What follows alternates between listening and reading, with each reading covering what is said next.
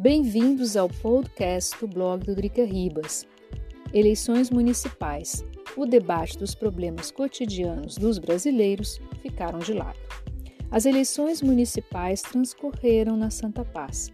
Milhares de brasileiros foram às urnas para escolher os representantes dos seus estados. Toda a campanha foi tomada pelos ismos, até mesmo a pandemia, que aqui na Europa está todo vapor, também foi colocada de lado. Já faz alguns dias que várias postagens nas redes sociais falam da sobrecarga dos hospitais, especialmente nos estados de São Paulo e Rio de Janeiro. O positivo é que a população decidiu abortar os ismos, especialmente os candidatos apoiados pelo presidente Jair Bolsonaro, que não se elegeram. Isso é um recado à população que se cansou da polarização extremada. Também mostra aos políticos que, se as redes sociais são ferramentas importantes de persuasão, elas também não substituem o mundo real, a política presencial. Haverá segundo turno nas 57 cidades, dentre as quais 18 são capitais. O segundo turno está marcado para o dia 29 de novembro. Observando Rio de Janeiro e São Paulo, o nível do debate parece que não se voltará para os problemas cotidianos da população.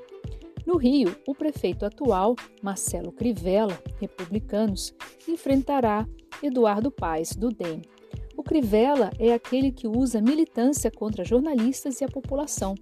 Conhecido ficaram a série de reportagens do Globo mostrando que em qualquer um que reclame, por exemplo, sobre os serviços médicos, acaba sendo enxotado.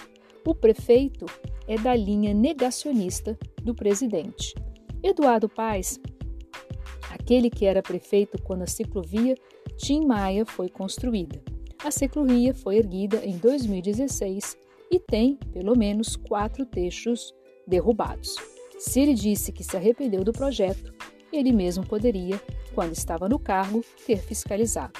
Afinal de contas, a ciclovia Timaya custou 44,7 milhões de reais do bolso do contribuinte fluminense. Os dados são do jornal Globo difícil escolha para os cariocas da agenda. Em São Paulo, o segundo turno ficará entre o prefeito Bruno Covas, do PSDB, e Guilherme Boulos, do PSOL. A cidade de São Paulo é o coração econômico do país e precisava de estratégias claras contra o coronavírus, que, aliás, segue a congestionar os hospitais. Mas, pelas vistas, a campanha seguirá entre fascistas ou não. Aliás, diga-se de passagem, o termo que caiu na normalidade, entre aspas, quando não deveria, já que muito desses nem sabe o que realmente significa fascismo. Lamentável. Se a população decidiu abortar os ismos, infelizmente terá dificuldade de escolher candidatos comprometidos com seus problemas cotidianos. Pelo andar da carruagem, esses seguirão colocados de lado. E para atualizar o post, os primeiros debates após a eleição, os candidatos para as principais capitais brasileiras parecem ignorar o vírus. Sabem que um lockdown é uma medida impopular, mas o fato de ignorar, entre aspas, também não é uma estratégia. Eles serão cobrados a si pelos seus eleitores. Muito obrigada por ter escutado o podcast do blog Drica Ribas. Não deixe de seguir o blog www www.dricaribas.com. Muito obrigada e até o próximo post.